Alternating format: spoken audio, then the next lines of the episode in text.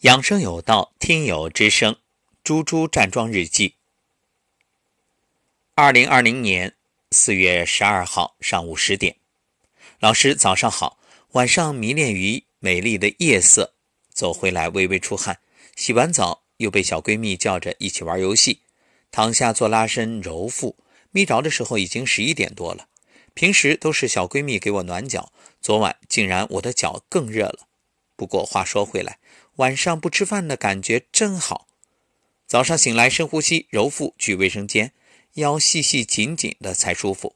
哈哈，为了健康必须立长志。晚上五点以后不吃东西了。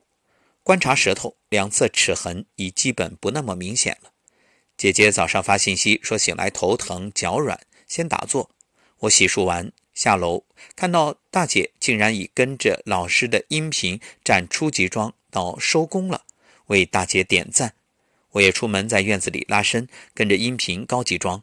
今天真正做到头顶蓝天，脚踩大地，阳光从头顶洒下，耳边小鸟叽叽喳喳，微风暖暖吹拂过脸庞，神清气爽。本来后背稍稍发紧，想象着能量从头顶百会穴进入，有一个能量光球在体内释放光和热，后背好像被阳光照射后雪化开的感觉。舌尖顶上颚，咽下唾液，深呼吸，热气直达腹部。这时，真的觉着语言都是苍白的，那种感觉太美妙了。拍打收工之后，满心喜悦。吃早饭时，姐姐说，前两天一起见面的朋友，由于劳累过度，昨天住院，医生说情况紧急，已经转到更大的医院了。为这位朋友祈祷祝福，也感恩我们能有机会学到正确的养生之道。感谢老师，祝您好心情。